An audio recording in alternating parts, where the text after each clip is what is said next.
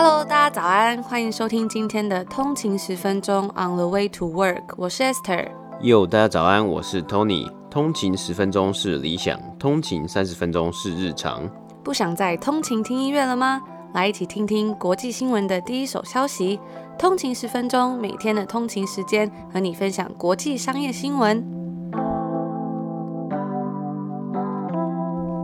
早安，今天是一月十八号，又是一个新的礼拜一啦，欢迎回来通勤十分钟。大家早安。那不知道大家周末呢都在做什么？有出去玩吗？还是有出去散步吗？那像现在疫情的时候啊，然后我们最常做的事情就是出去散步，就是还是觉得要出去走一走啊，然后去体验一下这个城市，感受一下，看一下这个城市啊。有时候会去公园走一走啊，顺便去买一杯咖啡。像我平常没事的时候，我真的还蛮喜欢在外面散步，就是没有什么目的，但就是随便走一走。就是有时候这样就会看到一些还蛮特别的店啊，或是去到一些从来没有去过的地方，我觉得都还蛮有趣的。那像我们上周末啊，我们就去一家咖啡厅，然后去买咖啡，外带咖啡，然后就在买的时候。我就跟那个咖啡师在聊天啊，然后那个 barista 他就说他的咖啡厅有一个餐厅，有一个厨房，然后他就找了一些因为疫情没有在工作一些厨师，那他们都是蛮有名的厨师，然后一起来开餐厅。那开什么样的餐厅呢？就是我们之前有分享过，像是这种 cloud kitchen 或是 ghost kitchen 幽灵厨房，就它其实是没有内用，因为现在现在多伦多也没办法内用嘛，所以它的主力呢就放在网络上，Uber Eats 还有一些外送平台，还有它的这个自己的 FB 跟 IG，那他。做的方式呢很特别，就是他用一个厨房，可是他他开了五间不同的餐厅。那五间不同餐厅呢，各自呢他们的专门专精的食物就不一样。所以有一间是刚开幕的，就是一个汉堡店。那他说他之后呢还要开意大利面店呐，还有其他的料理的餐厅。那这些料理呢，为什么要分五间呢？因为他说，如果你在 Uber E 上面查询，假设你今天要吃汉堡的时候，你会查汉堡，那你的汉堡店就会跑出来。但是如果你只有一间餐厅的话，你今天只有想吃汉堡的人才会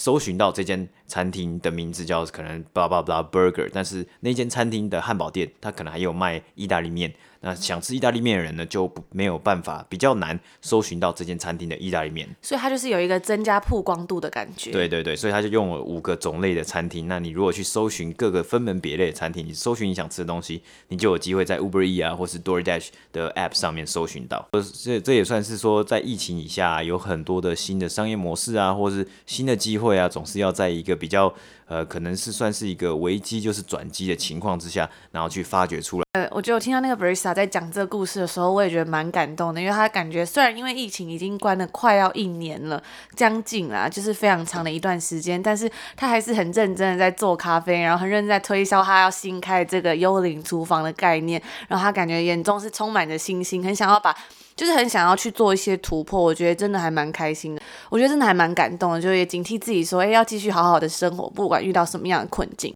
那除此之外呢，一直以来都有很多通勤族，就所以想要看看我们平常的一些日常生活啊，还有一些在加拿大的体验等等的。那当然呢，跟通勤族的互动真的是我们一直以来非常珍惜的一件事情，尤其是大常会来找我们聊天啊，或是分享一些很棒的资讯，都是我们很珍惜也很开心的事。所以大家的心声我们都听到了。那我们也开了一个新的 Instagram 账号，我们会在那个账号上面分享一些我们的日常生活，还有一些我们觉得很有趣的东西。那也希望可以借来督促自己要认真生活，虽然因为现在在疫情之下，可能真的没有办法做太多事，不过我们还是会尽量记录还有分享在上面给大家看。那我们也会把那个新的 IG 账号的链接放在我们的 Show Note 下面，大家有兴趣的话可以上去看一下哦。那我们就进入美股指数报道吧。好，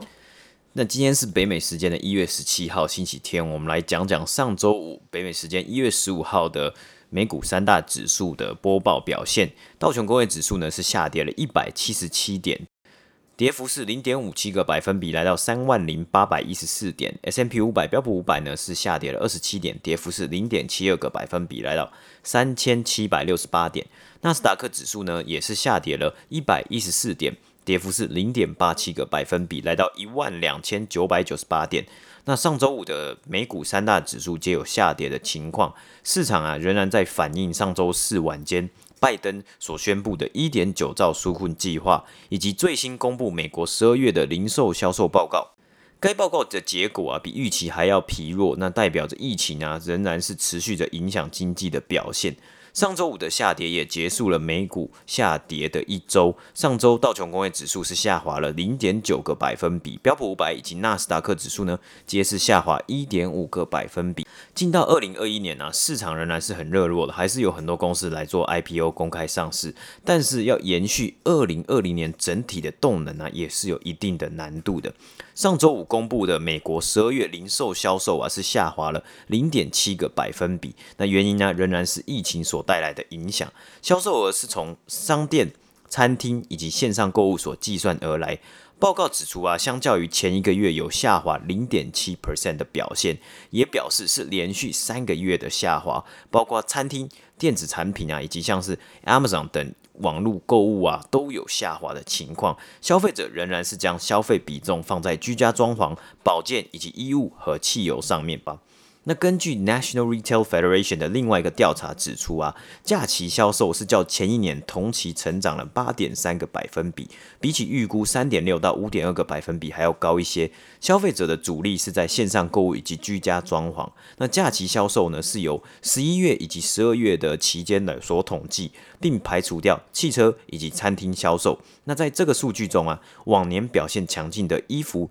以及百货公司呢，仍然是有下滑的现象。而十二月零售销售啊，是扣除了汽车以及汽油呢，是下滑了二点一个百分比，那也是这个类别自从四月以来最大的跌幅。然而，大部分的分析师仍然是对于未来看好的，主要是因为纾困方案以及看到十一月呢较前年还要高的储蓄率，所以有可能呢、真的不知道是等到哪一天，但是未来可能有一天真的会出现报复性的消费啊等等的。那这就是上周五北美三大指数的播报。那今天第一则新闻呢，我们要来跟大家分享一些关于宠物产业的一些资讯，宠物的相关用品产业啦。之前有很多通勤组有私讯我们，或是留言给我们说自己家里的宠物啊，那我们有看到很多很可爱的照片，大部分好像我发现是猫咪比较多。那也有人呢有分享说他的宠物是每天让他起床的动力。之前就有朋友的狗狗来家里面借住，那每次我们在吃东西的时候，它就会蹲在旁边很想要吃。不知道大家有没有把自己的零食食或者食物装到狗狗的碗里面，或是给狗狗吃的经验。那就在这个礼拜啊，我们之前在第二季的 EP 五十六介绍过的，也是 B 型企业的这间公司，冰淇淋品牌 Ben and Jerry's 就推出了他们一系列的 Doggy Desserts 冷冻狗狗零食。那说到宠物零食啊，就不得不提到马肉了。根据外媒时英财经网的报道，说到狗狗最早的食谱，在一九四零年代，马肉就是宠物食品里面的主要成分了。而目前呢、马肉市场的价值已经来到将近一百 billion，也就是一千亿了，真的。非常的惊人。那看到网络上现在有越来越多的宠物账号啊，或者是宠物网红，其实不难发现一个事实，就是宠物在家中的地位已经大幅提升了。自从二零零八年以来，宠物还有宠物护理的支出每年都在平均增加大概四到五个百分比。根据 Euromonitor 的数据报道啊，在过去五年来，狗狗零食的销售额更是猛增了四十四 percent。那会有这样子猛烈增长的原因，其实很简单，因为美国大多数的家庭呢都是有养宠物的，这个比例大约是五十七 percent 到六十七 percent。除此之外呢，在去年就是二零二零年，animal shelters 动物收容所几乎已经要被清空了，因为疫情在家，很多人开始想要养宠物。那之前在温哥华的时候啊，真的就看到路上有很多小 puppy，看起来年纪很小的狗狗，感觉就是刚领养的。那除了这些第一次开始养狗狗的人之外呢，还有二十五 percent 已经拥有宠物的人。他们也在去年的时候为他们的家庭多添加了一些宠物成员，所以由此看来，在去年有新养宠物的人真的多了非常的多。那当然呢、啊，这些消费性产品的巨头就不会放过这个机会，他们也已经注意到这个现象，所以这些品牌呢，他们正在透过收购来增加他们旗下的产品类别，像是 General Mills 通用磨坊，他们在二零一八年的时候就收购了高级宠物食品制造商 Blue Buffalo。总部在俄亥俄州的知名食品制造商 Smucker，他在二零一五年的时候呢，也以三十二亿美金现金加股票的方式收购了 Big Hearts Pet Brands 这间公司。那说到 Smucker 圣美家，大家应该都不会太陌生，他们的果酱是深受许多喜欢野餐的人的喜爱。还有推出一些 Sugar Free 的果酱，各种口味都有。那它虽然是无糖的，但是可以完全吃到那种鲜果的味道。不是像那种加了很多糖的果酱的那一种死甜，也很适合小朋友吃。那 Smucker 他们所收购的这间公司 Big Heart Pet Brands 呢，它旗下其实是有很多宠物食品的品牌。包括像是 Meow Mix、Milk-Bone、Kibbles and Beats，还有 Pop Peroni 等等的，没错，你没有听错，就是 Pop Peroni，它是有种它有种谐音的感觉，我觉得还蛮可爱的。那该品牌呢，也迅速的成为 Smucker 的主要助力。Smarter 这间公司，它是在二零一五年初收购 Big hard pet Brand 嘛。那在当年的八月，他们财报就显示说，Smarter 它的销售额是增长了四十七个百分比，并且呢，在二零一八年的时候，他们以十九亿美金的价格又再收购了 Answers Pet Nutrition 高级宠物营养品的公司。那另外当然不能忘记提到的还有 Nestle 雀巢，他们在去年的时候买下天然宠物食品品牌 Lily's Kitchen，为他们的旗下再添加一些不同的宠物产品品牌。其实雀巢他们本来就已经拥有几个不同的宠物产品的品牌，像是 Purina 还有 Frisky 等等的。那除了大型犬之外呢，精品宠物食品、宠物营养品啊，还有像是 CBD Treats，就是那种可以缓解宠物焦虑的大麻二酚宠物零食等等的，或是各。各种宠物健康食品的品牌应运而生，满足这些养宠物就像跟养小孩一样，有越来越多不一样的需求。那说完这些宠物产品供应链的事情啊，我们也来看看这个通路的部分。在疫情期间，因为消费者在家购物的频率增加，网络宠物食品的销售额呢，在去年也成长了三十二 percent 左右。那这个宠物产业的网络电商龙头也是亚马逊，光是亚马逊就占了所有网络宠物食品以及用品的销售额的三十九 percent。不过，其他的传统零售商也开始在学习一些新的方法来应对这个问题。PetSmart 在二零一七年收购了网络宠物用品的零售商 Chewy，那 Chewy 的股价呢，也在去年增长了两百七十 percent 以上。另外一家公司 Petco 最近常讲到的，也常常会在新闻上面看到这间公司，它在疫情期间投入了超过三亿美金的金额在数位营运上面。在上周四的时候呢，Petco 它也 IPO 了，那受到投资者的热烈欢迎，在交易的第一天，它的股价就上涨了六十三个百分比。那新股在上市的时候，通常波动会比较大，大家有兴趣可以注意一下。那值得一提的是啊，Petco 它的 ticker 股票代号是 Woof，也就是狗叫声那个 W O O F，我觉得很可爱，而且也很印象深刻。回到这个宠物食品的销售，其实，在疫情之前，这些东西就已经慢慢开始想要转移到线上网店的方式。只是就跟我们之前提到的很多产业都一样，因为疫情的关系呢，就大幅加速了这一个数位化。本来可能需要很多年的时间才会完成这一个数位转移的过程，因应疫情的关系，也都是在二零二零年到二零一到二零二一年，真的是变化非常的快。那这就是我们今天要跟大家分享第一个关于宠物的报道。那今天的第二则新闻呢？上个礼拜我们讲了打头阵公布财报的达美航空。北美时间上周五，各间银行也开始公布最新一季的财报。今天为大家整理 Citigroup、JP Morgan 以及 Wells Fargo 的表现是如何。J.P. Morgan 以及 Citigroup 皆成功击败分析师的预期。J.P. Morgan Chase 去年第四季的 earnings per share EPS 达到每股三点七九块美金，击败 Refinitive 的预估二点六二块美金。营收来到了三百亿美金，也是超越预期的两百八十七亿。今天提到的三间公司啊，在第四季皆撤回了部分在疫情来袭时准备的呆账准备金。J.P. Morgan 撤回了二十九亿美金，那扣除大约十亿的注销啊，将近十九亿的美金是流入了第四季的获利。该银行的 CEO Jamie Dimon 是指出了两项重要的发展，第一个是去年底推出的疫苗，以及第二个是另一轮的政府刺激经济方案。皆是让 J.P. Morgan 能够撤回部分的呆账准备金的原因。Jamie Dimon 在声明中写道：“啊，虽然疫苗以及刺激经济方案让这些准备金在这一季可以释放出来，J.P. Morgan 总额三百多亿的准备金仍然会持续反映着近期经济的不稳定性，并让我们可以在比目前经济学家预估更惨重的情况下支撑下去。”然而，戴蒙也提到，这些准备金不会是主要核心的营运收入以及结果。面对未来的经济不确定性，这样的情况季与季之间会有许多波动。没错，除了可以释放准备金之外啊，去年的 IPO 热潮以及股市热度，让这些银行的相关业务缴出了不错的成绩。，J.P. Morgan 证券交易的营收达到了将近二十亿美金，超越了 Refinitiv 的预估十八亿。固定收益证券，包括债券等交易的营收也来到了三十九亿美金，略低于预期的四十一，但皆有较前一年同期有所成长。除此之外，投资银行的收入也因为 IPO 而成长，还有去年联准会的低利率政策也造成房市热度增加。房贷以及车贷的数量啊，更是较前年同期成长，因此 J.P. Morgan 在二零二零年第四季达到了一百二十亿的净利表现，也是近年来最佳的单季获利表现。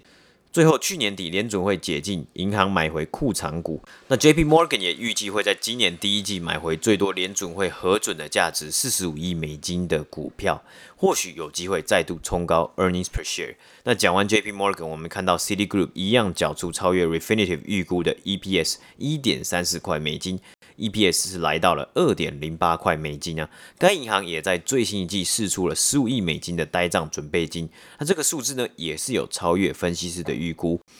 公司整体营收较前一年同期下滑了十个百分比，来到一百六十五亿美金，获利是四十六亿美金，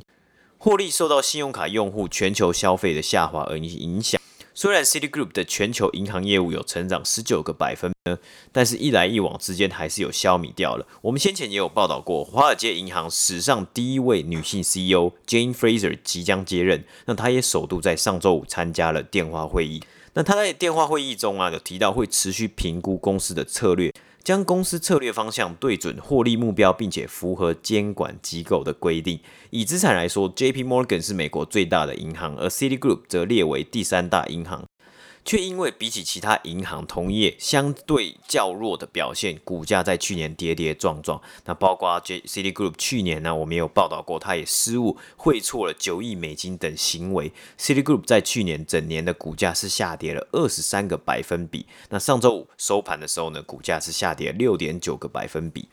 与 Citigroup 情况类似啊，Wells Fargo 它也仍然在处理四年前的假账号丑闻。二零一六年的报道指出啊，Wells Fargo 的员工秘密的为他们的客户开设了超过两百万个未经授权的银行以及信用卡账户，他们的客户完全不知情。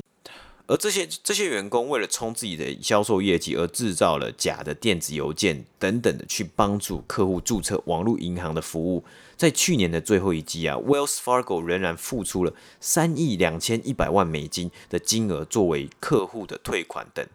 去年第四季 earnings per share 是来到六十四美分。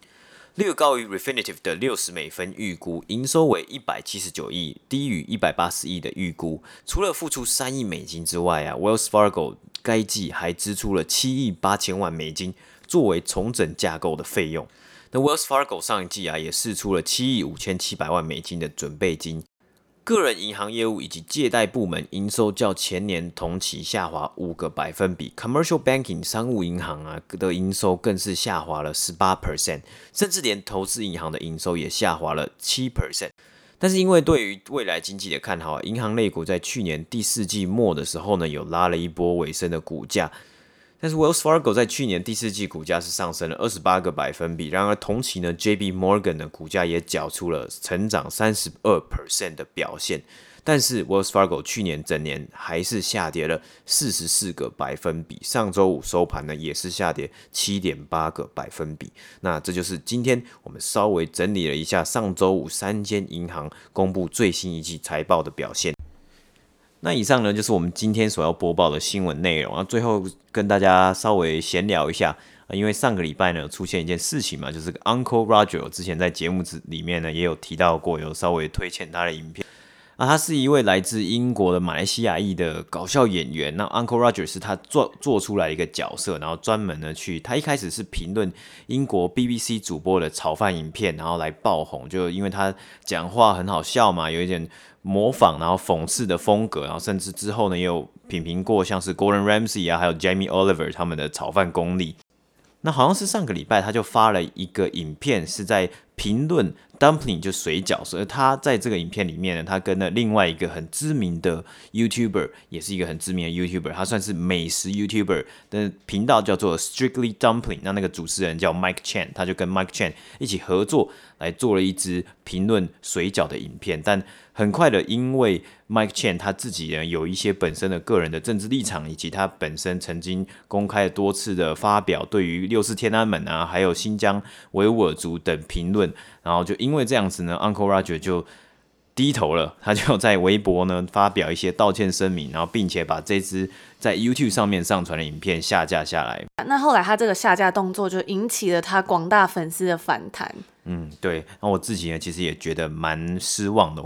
我没有看到有的网友是写说啊，像是讽刺，还有搞笑，还有这种很直言的风格，算是他的风格。但是面对到这样的事情的时候呢，他决却决定去是什么话都不说，然后就把影片下架了。那这样子感觉会让一些观众还有一些网友感觉蛮失望，然后感觉有一种被背叛的感觉。他那有网友就表示说，Uncle Roger 他这样的举动就显示了他是一个非常没有原则、很没有 principle 的人，因为他其实平常在他的节目当中呢，都是在批评别的食物啊，或是批评一些人事物，然后来来搞笑。可是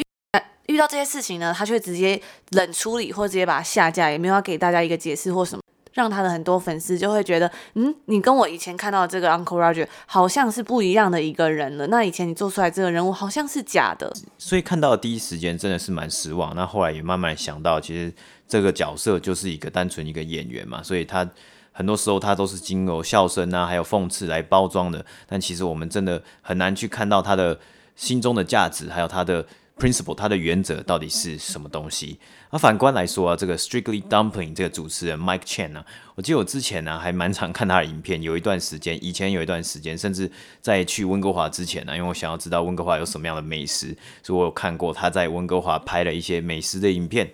我还蛮喜欢他里面。非常的喜欢他，热爱他想想要做的 YouTube 影片，还有他做的主题就是吃东西。他很爱吃东西的一个人，然后他每次都他自己一个人去餐厅里面拍影片，他都是把餐厅的 menu 几乎都点了一遍，然后都把它吃完，然后就去讲啊，去介绍这些美食。那我觉得，相信每个人其实都有自己所相信的信仰，或是每个人都有自己所相信的，我觉得这是一个最基本的尊重。